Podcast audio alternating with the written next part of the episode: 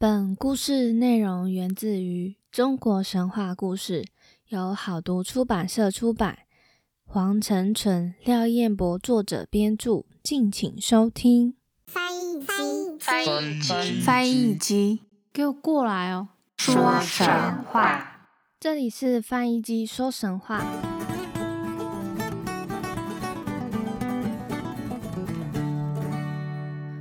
收听翻译机说神话，我是翻译机。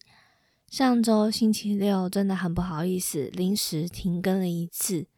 主要是因为那时候工作量爆表，我真的没有时间准备星期六的东西，所以就先暂停了一次。再次跟大家说声不好意思。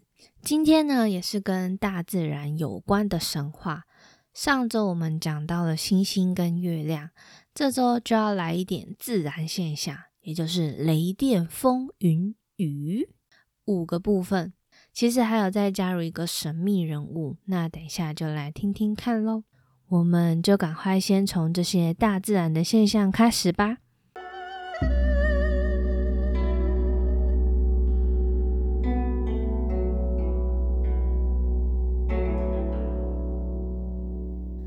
不晓得大家对这个雷电、风、雨这四个天神大概有什么样子呢？其实我对这四个天神最有印象的，就是在《西游记》里面。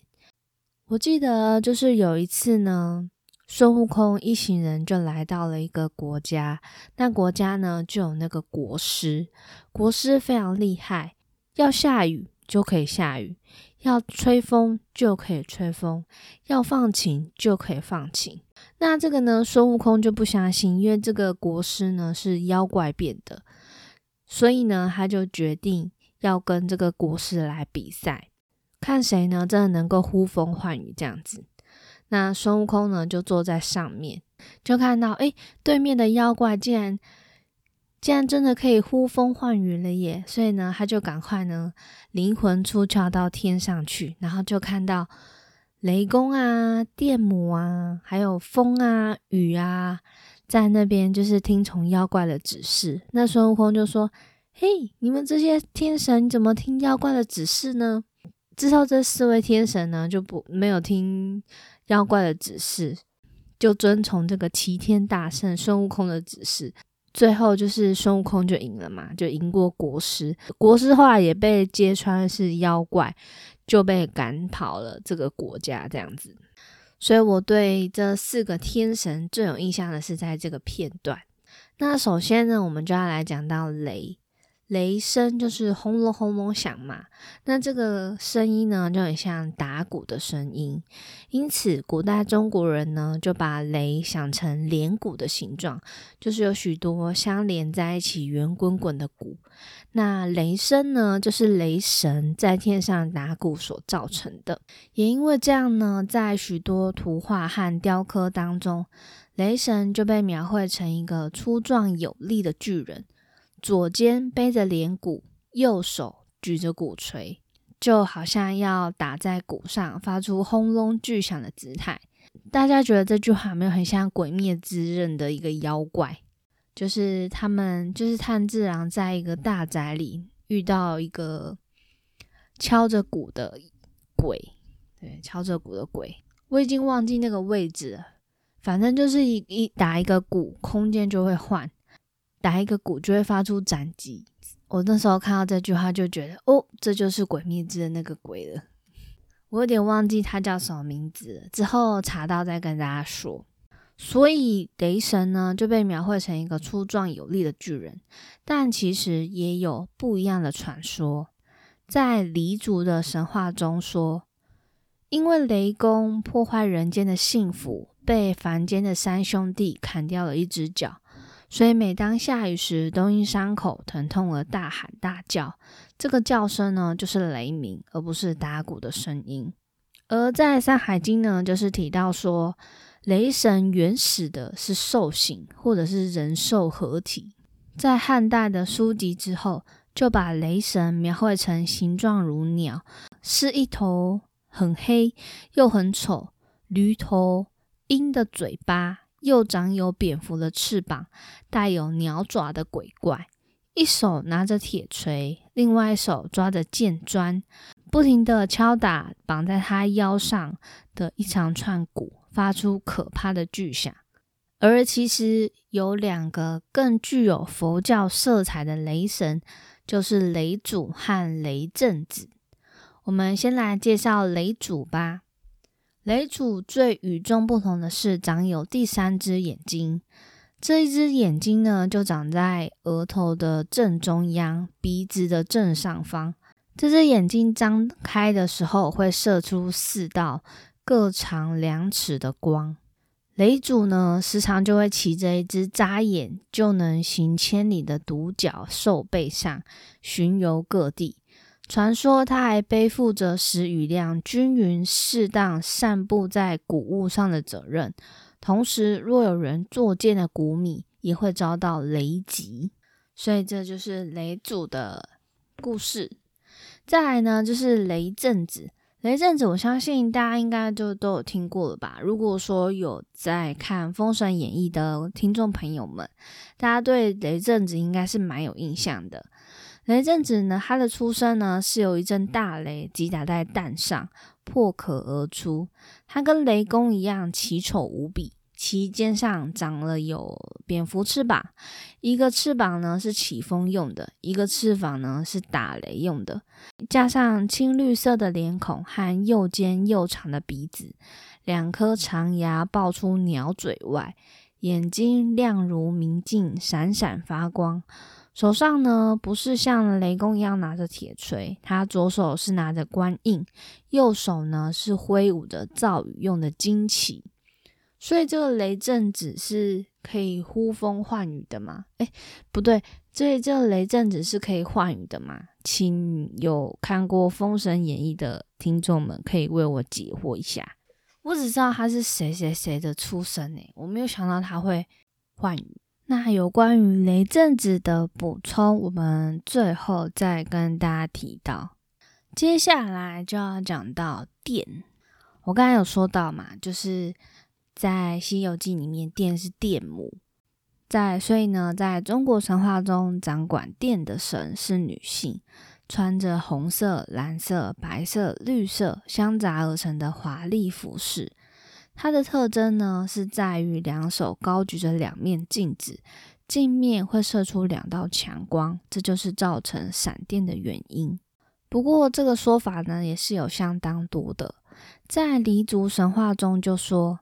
雷公在青年时，雷公在一个人家做客，偷了能抽打出耀眼火花的藤条和豹尾。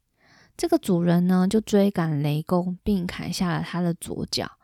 此后，每当主人想起被偷去的藤条与豹尾时，就恨得想砍雷公这只左脚。这时候，雷公就会因为疼痛难忍而忍不住的擂鼓和抽打藤条，于是就有天上的闪电和雷鸣。而在赫哲族传说中提到，打雷闪电是雷公锤打的，以响雷击魔。闪电娘娘则在一旁配合，以闪电照耀，就是先用闪电，然后再。有那个雷鸣的声音，那所以是不是也可以解释成先会亮光，之后呢再听到声音？不过在科学上的解释就是光走的比声音还要快嘛，对不对？那不过我觉得，嗯，可以用这样子的说法，其实也是还蛮不错的。另外呢，在哈萨克族则提到，天神加萨干用箭射魔鬼的时候，箭飞行的声音就是雷鸣。剑喷出来的火花就是闪电，而在台湾高山族则有一个传说：有一对父子上山打猎，儿子偷懒跑回家去，却对母亲说父亲失踪了。母亲便手持火把上山寻找丈夫，找到之后呢，这个父亲就大声的斥责儿子，升天化为雷。手持火把的母亲也随着丈夫升天化为闪电，他们夫妻俩鸣雷闪电，乃是在教训儿子。所以这个儿子是谁啊？感觉有点好奇。找到之后就升天了，也未免太不幸运了吧？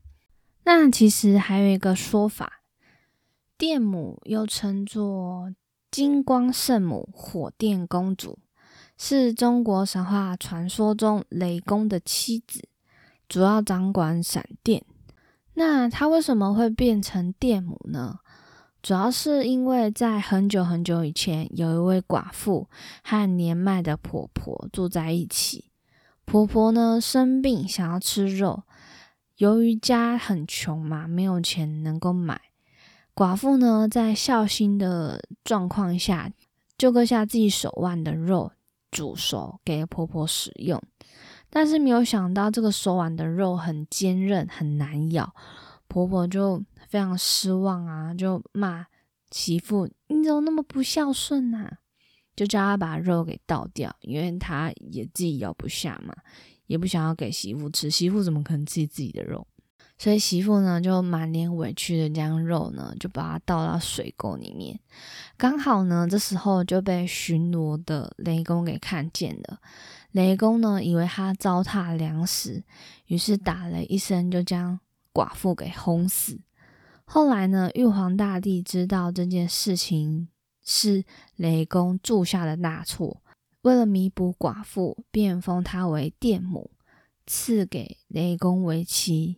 那这样子是不是对那个婆婆也是有报应？因为孝顺的寡妇被雷公劈死，那婆婆是不是就没有东西吃了？我们刚才有提到说。电母就是会先用闪光呢照一下，那就是主要是为了要照明是非善恶，以免呢自己的事情再度发生。那除此之外呢，听说雷公跟电母吵架的时候，天上也会雷电交加，疯狂的闪。你这个可恶的男人，然后就照着闪电。雷公就说：“你这可恶的女人！”就打着鼓。所以雷电交加呢，大家可以想象成就是雷公跟电母心情不好的时候，在吵架的时候，所以大家就不要出门哦，远离远远的。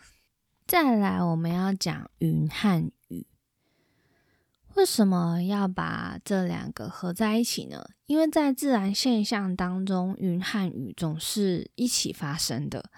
我们看到，哎，云很厚嘞，感觉就是要下雨了。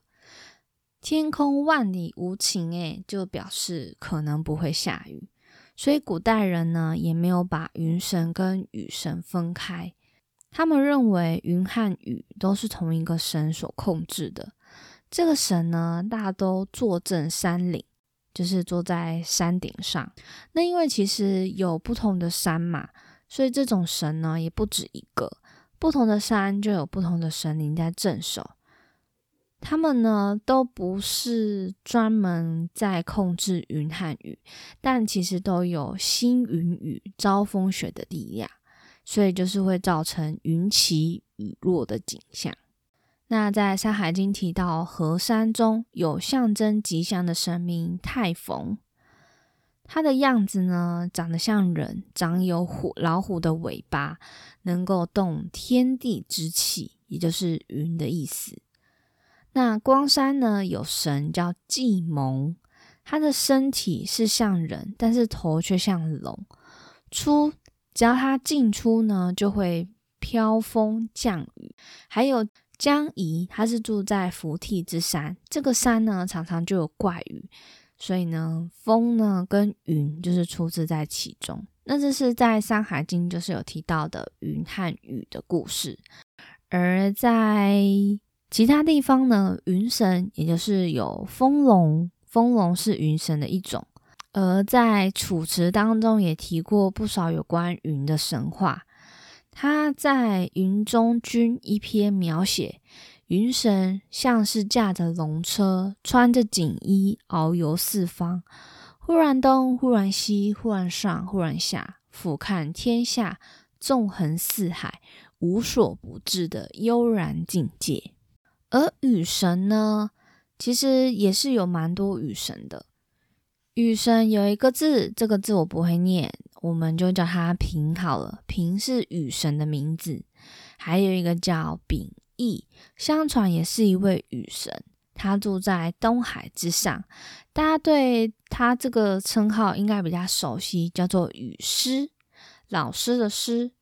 神农的时候，他的肩上及胸前就会披着由树皮制成的斗篷，身上围着同样由树皮串联而成的短裙。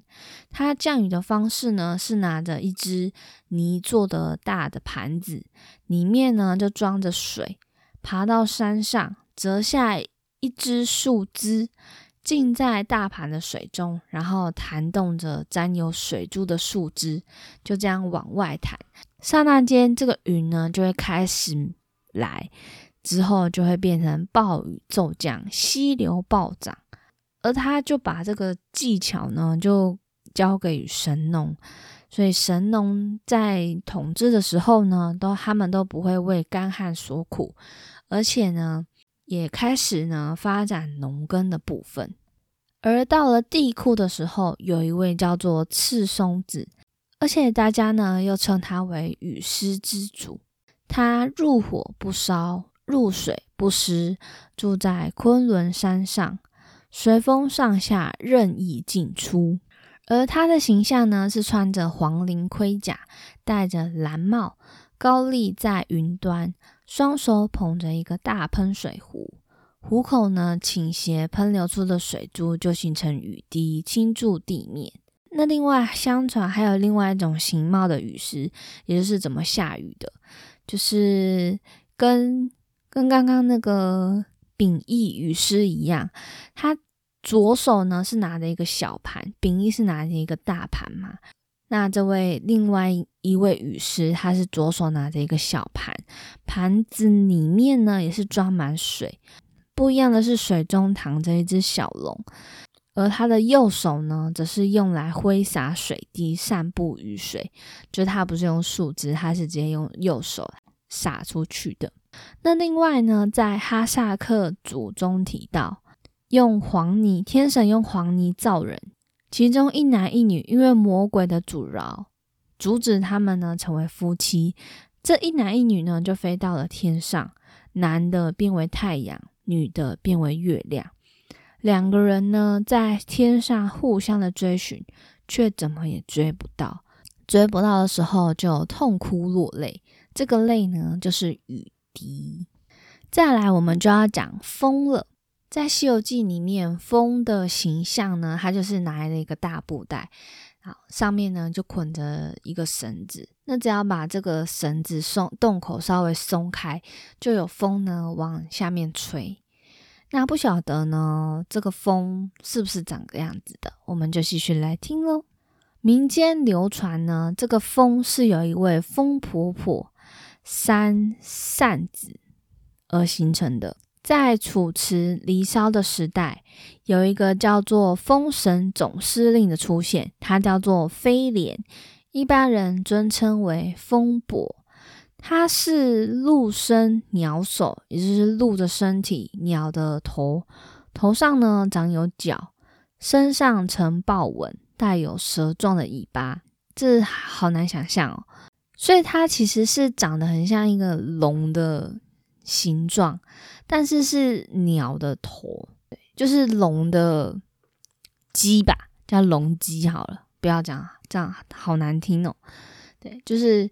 像是龙的神奇的鸡，应该是说，应该是要说它是龙的外表，但是它是一只鸡。对，民间流传把风伯想象成穿着黄色衣服、戴着红色、蓝色两色帽的白发老头，他随身携带一个很大的布口袋，风呢就是藏在这里面。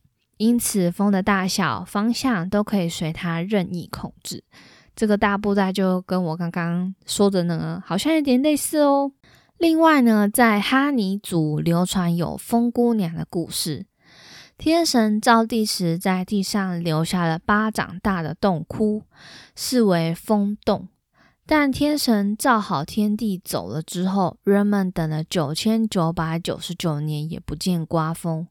人们热的难熬，树都枯了，农作物也都不会发芽。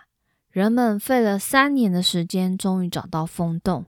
原来是一位美丽的风姑娘躺在洞里头睡觉，把洞给堵死了。人们于是就叫醒风姑娘，她起身之后呢，风才刮了起来。从此，春天刮东风，夏天刮南风，秋天刮西风，冬天刮北风，一年四季有四面风，大地充满了生机。哇，那这位风姑娘是长得蛮巨大的，感觉就是一个巨人才会睡起来就把洞口给堵住。再来，神秘人物是谁呢？噔噔噔噔噔，是 Rainbow 彩虹。希腊神话中有那个彩虹女神伊丽丝嘛，她是天帝宙斯的使者。希腊人呢认为彩虹是连接天上与人间的长桥，所以呢，在女神的形象当中，她就是负责传话的那一个。而在古代中国呢，彩虹则是被认为是妖邪和灾祸的象征。他们认为天地间纯阳之气与阴气相攻，而就会产生彩虹。而当彩虹出现时，必是人间政教失策、阴阳不和、婚姻错乱、淫风盛行、男女乐相奔随的时候。而这个被视为不祥的彩虹，在古代人的认知是一条来自天上的灵蛇。也就是说，彩虹呢是雄雌两条巨蛇，颜色鲜明的呢叫做雄。也叫做红，那颜色比较暗的呢是雌，叫做霓。这两个灵蛇呢，其实是住在天上的，可是又经常到地上来找水喝，所以有的时候呢就会看到它们。那为什么他们会说这灵蛇会到人间找水喝呢？主要是在《汉书》中有说到。有一天，红自天上降到燕王王宫井里喝水，结果一下子就把燕王的井给喝干了。而另外，在《易院》也记载到红到地上喝水的事情，里面提到有一天，红到一个叫做薛苑的家里去喝水，一下子就把薛苑锅子里的水给喝干了。薛院就拿着酒倒入锅中，请红喝，随倒随干，结果却让红给喝醉了，浑身通红的走了。红为了报答薛院的好意，就张口吐了一锅的黄金来给薛院，薛院就用这些黄金做生意，变成了富翁。那其实这条灵蛇，这几条灵蛇呢，不。不但有到地上来找水喝，甚至还有跑到人间来找女人谈恋爱。在《搜神后记》里提到，庐陵间有一个女子，丈夫远行还没有回家。有一天呢，就来了一个身高丈二，就是一丈二，容貌端庄的青年。女子看了就非常高兴，就常和这个青年来往。他们的约会地方呢，都是在河边。有一天，青年拿出了一只黄金瓶，装了河中的水给女子喝，女子就怀孕了，生下了一个儿子。儿子断奶后，青年又回来了，来要回他的儿子。那时候风雨交加，附近的人呢，就看到有两条红在女子的家中出现。过了几年，女子又到河边，看到两条巨蛇在河边喝河里的水。女子吓到大叫，这两条蛇呢又变回人形，正是她朝思暮想的青年和儿子啊！所以其实红都感觉离不开水。不过现今对于彩虹的印象就不是不好的了，而是我们就会觉得是一个幸运。你看。也不是每一个机会都可以看到彩虹，就是要下过雨之后出太阳，一些光的作用下而造成的彩虹，我们就会觉得哇，看到了彩虹很幸运，心情就会变得好好哦。对，那这个跟就是古代中国人的想法呢，就有点不太一样。那以上就是今天的神话故事。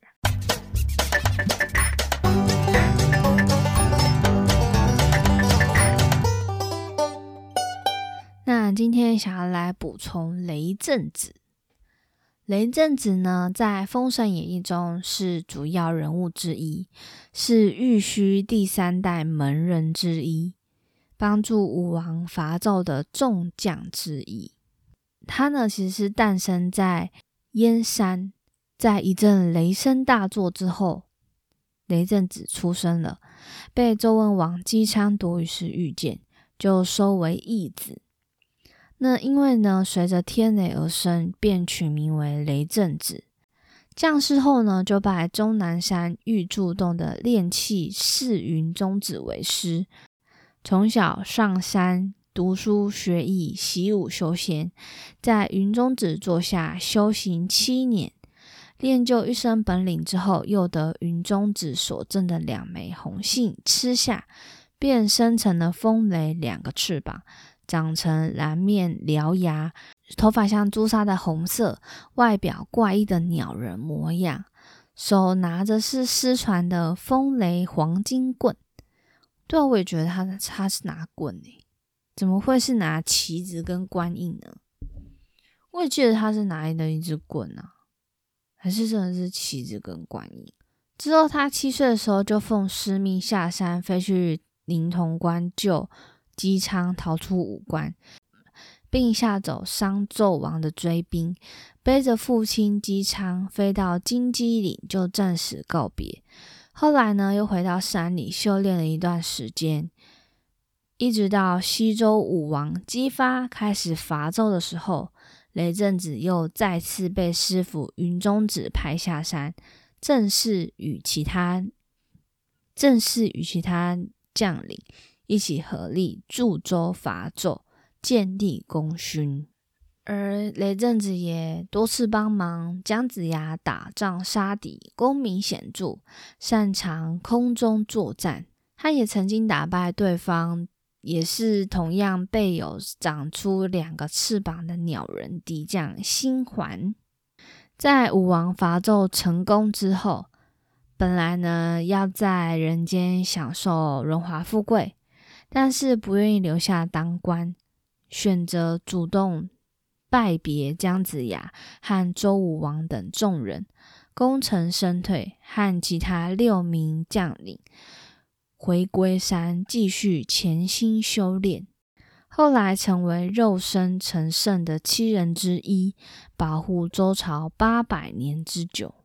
那什么叫肉身成圣呢？因为就是其实这雷震子并未封神，而是成而是以肉身成圣的。但后面的神的职位其实是不明的。那在他同门的，就是还有李靖、金吒、木吒、哪吒、杨戬，还有维护加雷震子，共七个人。杨己就是二郎神嘛，所以也是成了神了。维护呢是护三教法门全真，哪吒三太子是三坛海会大神，李靖大家都知道嘛，也就是哪吒的父亲。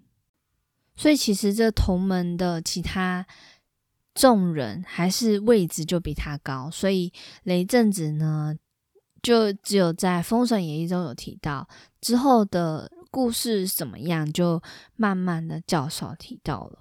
以上就是今天的雷电、云雨、风、彩虹的故事，希望大家会喜欢。如果说觉得翻译机说神话还不错的，也可以多推荐身边的朋友哦。也可以在 Instagram 或是 Facebook 搜寻翻译机说神话，都可以找得到我哦。那我们就《山海经》见喽，拜拜。